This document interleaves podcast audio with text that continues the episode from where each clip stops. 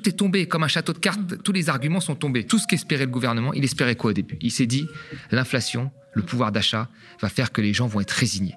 Ils vont pas pouvoir perdre une ou deux journées de salaire. Mais même si le gouvernement passe en force, qu'il va y avoir après Parce que tu peux pas quand même euh, passer une loi contre 70% de la population. C'est pas possible. C'est pas possible. Il va y avoir des conséquences énormes. Bonjour tout le monde et bienvenue pour ce nouvel instant Porsche. Nous sommes ravis de vous retrouver. L'instant Porsche, c'est un petit moment qu'on se prend entre nous avec Thomas Porcher chaque semaine pour décrypter l'actualité. Comme le dit si bien Lisa, que je remplace exceptionnellement aujourd'hui, les discours sont politiques et les comprendre est une véritable arme démocratique. Je vous rappelle que le média ne dépend que de votre soutien, vos abonnements et vos dons. Rendez-vous sur soutenez.lemediatv.fr pour nous donner de la force. Ce projet de télé libre et indépendante ne peut se faire sans vous et on arrive bientôt avec de nouvelles annonces. Au programme aujourd'hui, le gouvernement a perdu la bataille des idées sur la réforme des retraites. Même la Banque de France est favorable à taxer les super profits. On analyse tout ça dans l'instant Porsche.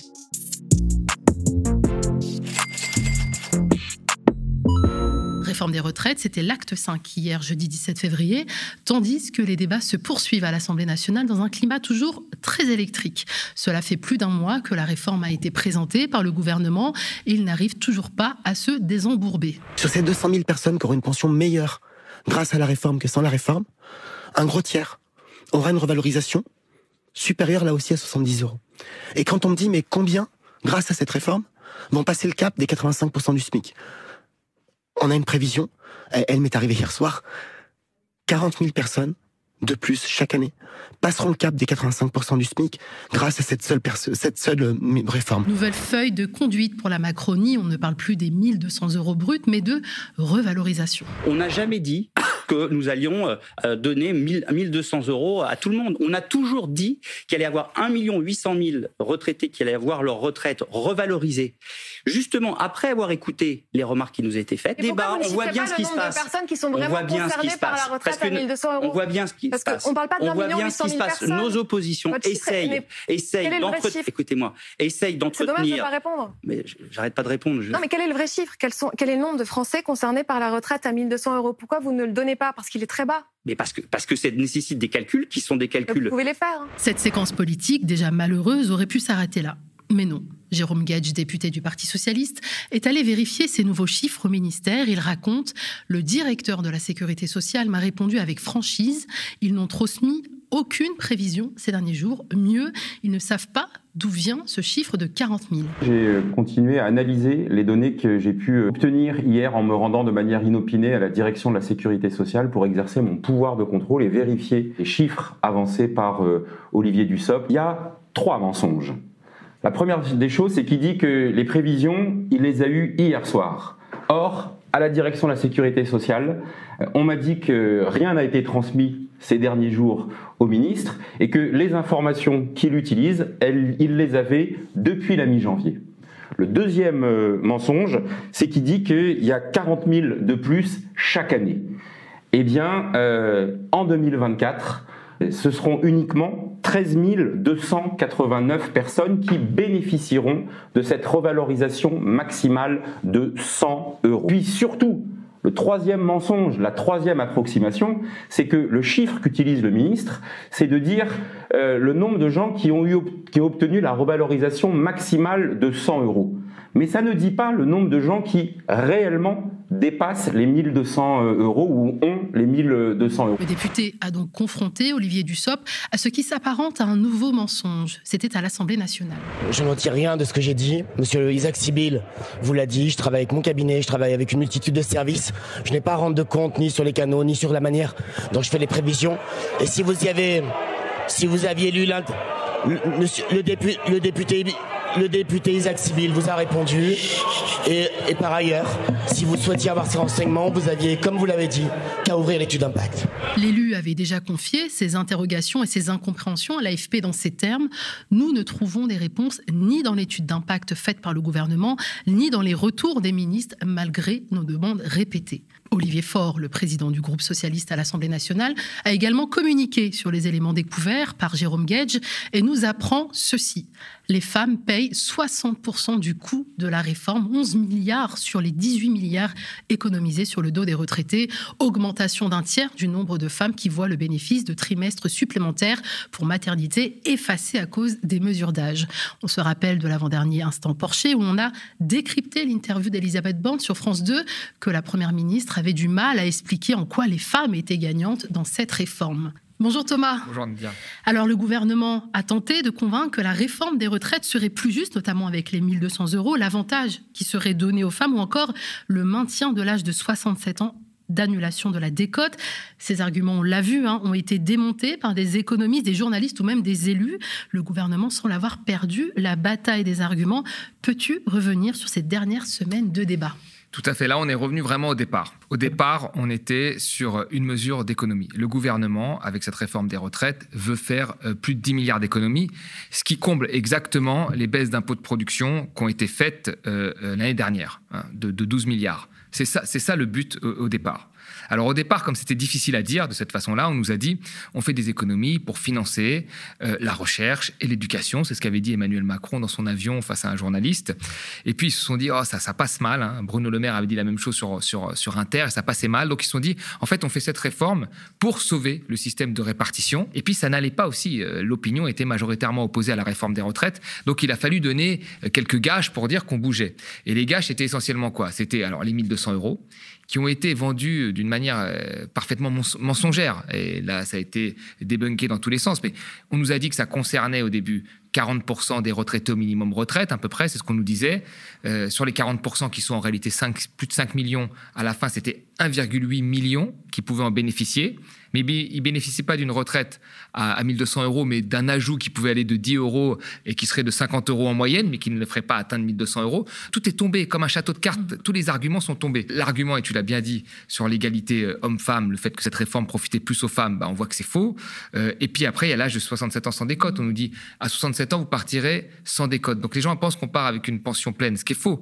On n'a pas effectivement euh, de décote et de surcote, mais on a la pension qui est toujours calculée en fonction du nombre de trimestres validé sur la durée légale de cotisation qui augmente. Et donc, qui, comme le dénominateur augmente, l'ensemble des pensions vont diminuer. Donc, on partira à 67 ans avec des pensions encore plus faibles que celles d'aujourd'hui. Donc, tous les arguments, les uns après les autres, ont été débunkés principalement par des journalistes et des, économistes, plus que par des élus par ailleurs.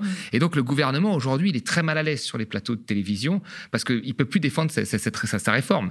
Et comme il ne peut plus défendre sa réforme, bah, qu'est-ce qu'il fait?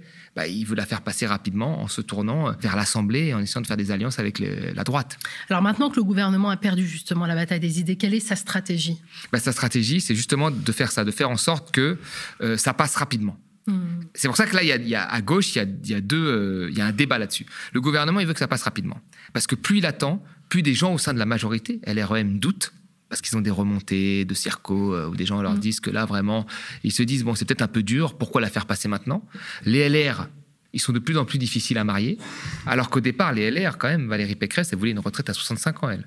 Donc normalement, c'est dans leur lignée, c'est dans leur lignée de leur ligne de pensée. Et là, ils ont du mal aussi. Donc plus ils attendent, plus les gens se rendent compte que cette réforme, bon, elle va pas servir à grand chose et que électoralement parlant, ça peut être dangereux. Macron, il a rien à perdre, mais les autres, ils ont beaucoup à perdre, même Édouard Philippe. Donc il faut la passer rapidement. Et donc il faut aller très vite à l'article 7 euh, et 8, qui sont l'article concernant l'âge et l'article concernant le, nombre de trimestres, euh, la durée de cotisation. Le problème, c'est que là, il y a, deux, visions à gauche. Il y a une, une vision qui dit, bah non, il faut continuer à faire des amendements parce qu'il faut jouer la montre, parce que plus on joue la montre, plus on engrange des soutiens et de la mobilisation, et plus en fait de l'autre côté ça, tombe. Et puis d'autres qui disent il faut négocier rapidement, euh, aller directement à ces articles et les faire voter parce qu'il y a une chance que ça passe pas, que ça passe pas au vote. Mais on n'en est pas sûr, on n'en est pas sûr. Donc le, débat aujourd'hui, il est tourné vers l'Assemblée parce que le débat de l'opinion publique en fait a été complètement perdu par la majorité. Et cette semaine hein, de débat euh, a été vraiment marquée par de vives polémiques où la NUPS a été la cible d'attaque et elle a aussi donné des coups. Hein. On pense aux milliers d'amendements déposés, au mot assassin balancé par le député Rien Saint-Tout, le ministre, ou encore à la photo de Thomas Porte posant le pied sur un ballon à l'effigie de Dussop. Qu'est-ce que tu penses de ces controverses, Thomas? Heureusement que, que la NUPES est là à l'Assemblée, heureusement qu'ils font des, amendements. C'est très, ils jouent le jeu, et ça, ils, savent le faire, et c'est très bien. Ils portent aussi la voix euh, euh, de ceux qui sont contre, on voit bien dans les commissions, etc., en, pointant le doigt euh, sur des choses hyper intéressantes. Ce qu'a fait Rachel Keke, la sortie qu'elle a mm. fait est, extrêmement bien. C'est, voilà, c'est, du concret, c'est, c'est, de l'opposition, c'est sur du vécu.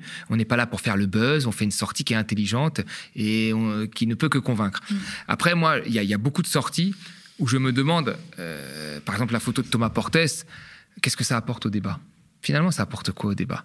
Parce que quand on connaît le, monde médiatique dans lequel mm. nous vivons, parce qu'on on est très conscient de ça, une photo posée sur Twitter va créer combien de débats polémiques chez, chez Pro ou ailleurs où on va débattre de ça, est-ce que c'est bon, est-ce que c'est pas bon, on va parler de la personne, mais à quoi ça sert? Finalement. C'était bien plus puissant ce qui s'est passé sur les 1200 euros. Les 1200 euros, le travail qu'ont fait des journalistes, euh, Dan Israël, d'autres, ce qu'a fait, ce qu'on a fait ici aussi, et ce qu'a fait Zemmour, qui, est arrivé au top du top mm. sur Inter en balançant ça et qui a fait que tout s'est effondré.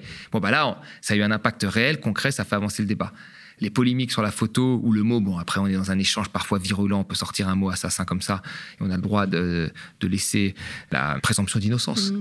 Peut-être que. Mais voilà, mais, mais sortir des mots comme ça, est-ce que ça fait avancer le débat? Euh, Je ne crois pas. Mais on est dans cette ère-là politique où on cherche à faire le buzz, et il faut savoir à un moment si on représente finalement ceux qui nous ont élus ou si on se représente soi-même. Alors jeudi dernier, il y a moins de monde hein, dans les rues, mais on a l'impression que la mobilisation ne, faiblit pas, contrairement à ce qu'on entend dans les médias mainstream. Ces manifestations répétées ne suffisent pas à faire reculer le gouvernement. Le mouvement se concentre surtout sur le 7 mars avec des appels aux grèves reconductibles et sur le blocage du pays en appelant, et là je cite l'intersyndicale, mettre la France à l'arrêt. Alors c'est plutôt historique au vu du large spectre intersyndical mobilisé. Qu'est-ce que tu en penses Oui, c'est une première. Il faut le dire, c'est une première. La CFDT appelle au blocage du, pays, c'est une mm. première. Mais moi, je pense qu'il faut, il faut voir déjà qui est responsable de ça, parce que tout le monde est impacté par un blocage. En 95, il y a eu un blocage majeur d'un mois. Qu'est-ce qui a fait que le gouvernement a cédé? C'est pas parce que le blocage l'impactait. Les gens du gouvernement ne sont pas impactés par un blocage. Euh, Emmanuel Macron, Borne, dans leur vie de tous les jours, ne sont pas impactés par un blocage, contrairement à la majorité des Français. Ce qui a fait qu'en 95, Juppé a cédé, c'est que c'est le patronat qui lui a dit faut arrêter là l'impact est mm. trop fort. Si on dit la vérité, quand il y a un blocage, des premiers qui, se font impacter, ce sont les petits, les artisans, etc., les commerçants qui, eux, se font impacter très fortement. Les salariés aussi, hein, qui perdent des jours de, Et puis après, ça monte, ça monte. Un petit... Et au bout d'un moment, le, patronat dit au gouvernement, il faut lâcher prise. le, coût, le, prix à payer est trop fort. Et le gouvernement veut arriver à cette étape-là. Il espère que le soutien à la mobilisation baissera avec les blocages, parce que la population sera impactée et dira bon bah c'est bon arrêtez le blocage. Mais c'est lui qui, crée ce rapport de force. Parce que quand vous avez quand même les trois quarts des Français qui sont opposés à cette réforme 60% des Français selon plusieurs sondages hein, qui disent qu'ils soutiennent un blocage. Les syndicats qui sont contre cette réforme. Plusieurs jours de mobilisation, dont des journées historiques. Mm. Et que vous restez sourd en vous disant mais non, on va passer, on va passer. Parce que c'est vous qui avez la possibilité de, faire tomber ce rapport de force. C'est vous qui voulez aller loin dans le rapport de force. Donc le, gouvernement pousse à ça. Et qu'est-ce qui se passe? Imaginons même que ce gouvernement passe cette réforme. Il passe sa réforme contre la population, en fait contre le souhait de la population. Qu'est-ce que ça va donner après? Sur quoi ça va ouvrir? Ça risque d'être une situation assez euh, dure pour tout le monde. Donc euh, c'est le gouvernement qui pousse à cette situation. On ne devrait pas en être là. Selon un, dernier sondage, je crois près de 60% des Français sont pour le blocage du pays. Hein. Oui, tout à fait. 60%, ce qui est énorme, ce qui est du jamais vu. Alors le gouvernement parie sur le fait qu'après une ou deux journées de blocage, le, soutien des Français va descendre à 40%, 30%, pour qu'ils disent, vous voyez, les, gens, les Français sont conscients, etc. Mais jusqu'à aujourd'hui, euh, en fait, tout ce qu'espérait le gouvernement, il espérait quoi au début? Il s'est dit, l'inflation, le pouvoir d'achat va faire que les gens vont être résignés.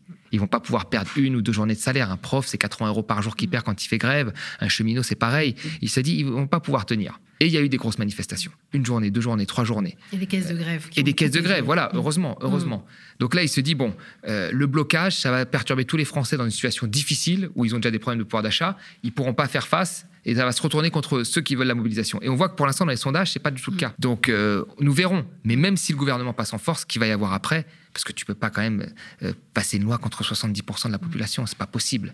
C'est pas possible, il va y avoir des conséquences énormes. Oui, le mouvement risque de se radicaliser. Oui, ça va se radicaliser, et Mm. puis ce sera quand même quelque chose de, de- qu'on n'aura jamais vu. L'ensemble des syndicats qui ne soutiennent pas ça, et Mm. ça risque d'être compliqué. Donc peut-être qu'après, il y aura d'autres débats, mais, mais moi, je pense que si on perd sur cette réforme des retraites, c'est pas, c'est pas encore le cas. Je dis pas qu'on a perdu, mais si on perd, il faut que la mobilisation sociale continue et qu'on ait un espèce de, de Grenelle sur les salaires pour augmenter les- tous les salaires, que ça débouche à quelque chose au moins de, de- de positif. Il faut pas que le mouvement s'arrête comme ça. Mais je pense qu'il s'arrêtera pas comme ça. Alors Thomas, maintenant on va parler des riches. Euh, ça faisait longtemps qu'on l'avait pas fait dans l'instant Porsche. Enfin si, la semaine dernière, vous aviez parlé euh, avec Lisa des profits records de Total euh, que l'on vous invite à aller regarder pour en savoir plus. Entre ça et les retraites, on nous demande de, de serrer la ceinture quand les actionnaires n'arrivent même plus à fermer la leur. La question de taxer les super profits revient forcément sur la table. Le gouverneur de la Banque de France, François Villeroy de Gallo, est lui-même favorable à une taxe sur les super profits. Je vais aller un peu au-delà de ma condition de banquier central. Je crois beaucoup au modèle social européen. Je pense d'ailleurs que l'Europe a quelque chose à dire au reste du monde aujourd'hui, un modèle social et environnemental. Là-dedans, il y a la solidarité et l'équité. La fiscalité doit aussi traduire ça. Je ne fais pas du tout partie de ceux qui disent qu'un bon impôt, c'est un impôt supprimé. L'impôt, ça fait partie du financement des services publics et ça fait partie de la solidarité. Et parfois, il faut en faire payer Arrêtons, plus. arrêtons peut-être un peu la course à la baisse d'impôts dans ce pays, surtout avec les déficits que nous avons. Thomas, comment analyser cet extrait? Mais ça fait des années qu'il y a une course à la baisse des impôts. Quand Emmanuel Macron est arrivé, il a baissé les impôts en premier sur les très riches, ceux qui touchent, ceux qui payent l'ISF, les 1% de la population française. Il leur a permis d'avoir une baisse de fiscalité de plus de 4 milliards quand même, pour des gens qui détiennent déjà 25% du patrimoine français. Il y a eu la baisse de l'IS, qui a profité majoritairement, l'impôt sur les sociétés, qui a profité majoritairement aux grandes entreprises. Et il y a eu la flat tax, qui est les impôts sur les revenus financiers. Et plus vous êtes riche, plus vous avez des revenus financiers, donc Mm. vous avez des taxes en moins. Donc ça, ça a été les, premières, les premiers cadeaux qui ont été faits. Et qui vont dans la lignée de ce qui a été fait dans d'autres pays. L'Allemagne a baissé, les- le Royaume-Uni a baissé à l'époque, tous les pays ont baissé euh, leur fiscalité. Et au bout d'un moment, là, on sort de la crise du Covid, où il y a eu le quoi qu'il en coûte dans tous les pays. hein. Il y a eu des plans de relance, soutien de l'activité. Et qu'est-ce qu'on est en train de faire? On est en train de gratter là où on peut gratter de, de l'argent sur la dépense publique. C'est-à-dire qu'on a gratté sur l'assurance chômage, les chômeurs. Là, on gratte sur les retraites. Très bien. Euh, après, je pense qu'on va s'attaquer aux aides sociales. Mais les aides sociales, c'est 2-3% du PIB, c'est rien. Mais on va taper sur les aides sociales. Et une fois qu'on aura fait ça, il reste quoi? Pas rien. Il n'y a plus rien. Les collectivités locales, on les a déjà mis à sec. Les, les fonctionnaires des collectivités locales, on les a supprimés. Après, on va pas supprimer des postes dans l'hôpital, c'est pas possible. Ni, ni dans l'armée avec ce qui se passe là, c'est plus le moment. Et la police, euh, ce sera pas le moment. Donc là, on en est là. Voilà. Tout le monde se dit, ben, peut-être qu'il faudrait avoir des rentrées fiscales et aller chercher des impôts, notamment sur les très riches, qui ont eu des baisses de fiscalité énormes ces dernières années.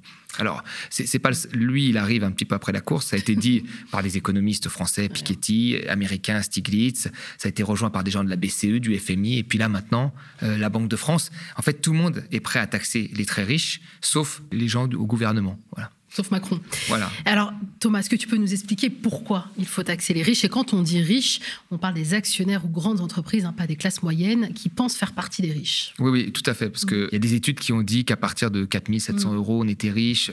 Euh, c'est pas le cas. Là, on parle des très riches. On parle de ceux surtout qui ont un très gros patrimoine ou des gens qui gagnent vraiment, qui ont des millions.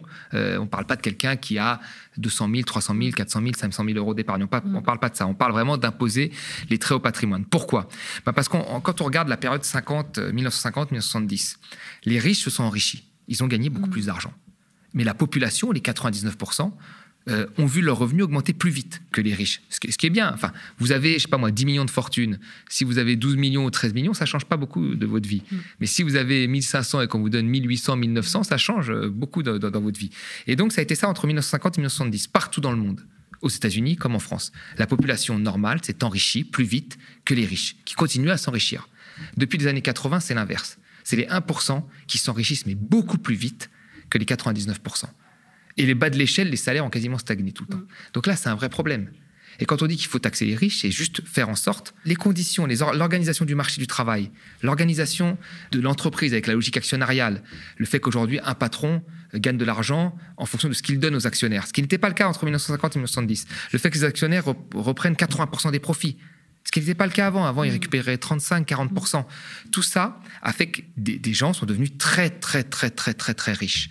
Comment tu fais aujourd'hui pour faire en sorte que ce soit mieux réparti? Si soit tu changes le système, tu peux, il faut le faire. Hein. Moi, je crois qu'il va falloir à un moment revenir sur la logique actionnariale, sur la finance, la prédominance de la finance sur l'économie réelle, etc. Sur le fait qu'il faut encadrer les salaires, parce que dans une entreprise, le salaire moyen et le salaire du super patron, euh, il doit y avoir un facteur 40, comme c'est le cas avant. Pourquoi un facteur 300, 350 C'est pas possible ça. Donc, il faut revenir à ça. Et puis après, il y a la taxation. Donc la taxation est quand même importante pour rééquilibrer euh, les revenus. Et cette question est évidemment revenue hein, dans les débats à l'Assemblée nationale sur la réforme des retraites en réponse à un amendement de la gauche visant à faire contribuer davantage les sociétés à la Caisse nationale d'assurance vieillesse.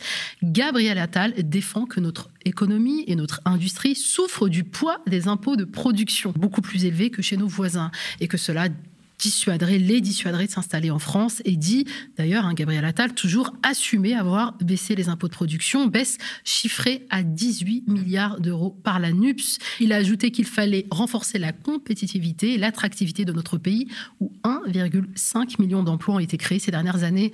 Est-ce que tu lui réponds, Thomas? Ben, Je lui dis la première chose, c'est que le pays qui a le plus d'impôts de production, c'est la Suède. C'est pas un désert industriel. Hein. Euh, non, mais c'est vrai. Et puis que chez nous, il y avait aussi autre chose c'est qu'il y avait des impôts de production, c'est vrai, mais il y avait beaucoup de subventions. Euh, à la production, ce qu'il n'y avait pas par exemple en Allemagne. Et quand on prenait les impôts, les subventions de la production, on était quasiment euh, au même niveau que nos voisins européens. Là, on a supprimé les impôts, j'espère qu'on a supprimé les subventions, je ne pense pas. Donc ça veut dire que les entreprises sont très aidées sans mmh. payer de, sans payer d'impôts. Non, le, problème, c'est, je veux dire, le problème de la France, c'est pas qu'un, problème de fiscalité. Et d'ailleurs, les, investisseurs, quand ils venaient en France, ils, venaient pour les infrastructures, pour euh, le niveau de la main d'œuvre. La fiscalité, c'était un élément à part. Euh, je veux dire, il n'y a pas que ça. Il y a beaucoup de pays qui, pour attirer euh, des investisseurs, baissent leur fiscalité et, les gens ne viennent pas. Et d'autres pays qui ont une fiscalité beaucoup plus compliquée, comme la Corée du Sud, et qui attirent les investisseurs parce qu'il y a du dynamisme, il y a des gens compétents, etc. Donc tout n'est pas une question de fiscalité. Euh, et puis après, sur les 1,5 million d'emplois, c'est très bien, l'économie repart. Il faut, faut, voir quand même que ce qui est assez marrant, c'est que après la crise de 2008, nous avons perdu exactement 1,5 million d'emplois que nous, avons récupéré quasiment en 10 ans. Donc là, je sais très bien qu'eux, ils pensent que c'est très bien, c'est grâce à eux qu'il y a eu 1,5 million d'emplois en plus créés, mais c'est surtout un effet de rattrapage avec la crise que nous, que, que, nous avons eue. Alors toujours dans le cadre de ces débats et amendements autour de la réforme, hein, la semaine dernière a eu lieu l'examen des amendements relatifs aux recettes du système de retraite. Alors on vient de voir, la NUPS a proposé euh, plusieurs pistes de financement pour éviter le report de l'âge légal, comme le fait de doubler la contribution sociale de solidarité des retraités ou encore la taxe des fonds de pension ou les dividendes. Ce à quoi le gouvernement répond vouloir un système de retraite basé sur le travail et les cotisations et non les dividendes. Fabien Di Filippo, député LR, a rétorqué que cette litanie d'amendements de taxes aura au moins un mérite, c'est de nous montrer le danger économique que constitue aujourd'hui la stratégie économique de la gauche. Sur l'amendement ISF, il a été rejeté en bloc par la droite et la Macronie, tandis que le RN s'est abstenu. Il avait déjà voté contre son retour en octobre dernier. Comment tu analyses cette séquence, Thomas? Alors déjà sur l'ISF. L'ISF, euh, c'est intéressant parce que Macron avait dit lui-même pourquoi il a réformé l'ISF. Il s'est dit, je réforme l'ISF pour que ceux qui aient des revenus financiers payent plus euh, d'ISF. Donc en fait, celui qui a un appartement euh, ou deux appartements, qui a 1,5 million, ben lui, il paye l'ISF alors qu'il a quelque chose d'immobile. Et celui qui va avoir, je sais pas moi, 20 millions euh, de, fortune, qui a 90% de sa fortune qui sont des placements financiers, lui, il paye plus d'ISF sur ses placements financiers. C'est hallucinant.